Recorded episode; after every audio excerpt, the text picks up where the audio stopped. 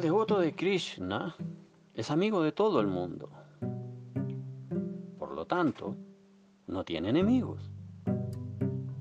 El devoto sabe que el servicio devocional puede liberar a una persona de todos los problemas de la vida.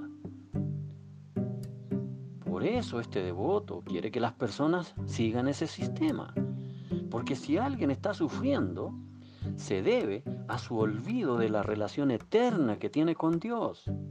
De modo que el máximo beneficio que uno le puede prestar a otro ser humano es liberarlo de todos los problemas materiales mediante el servicio devocional al Señor Supremo.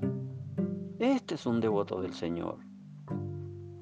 No está tranquilo en su comodidad.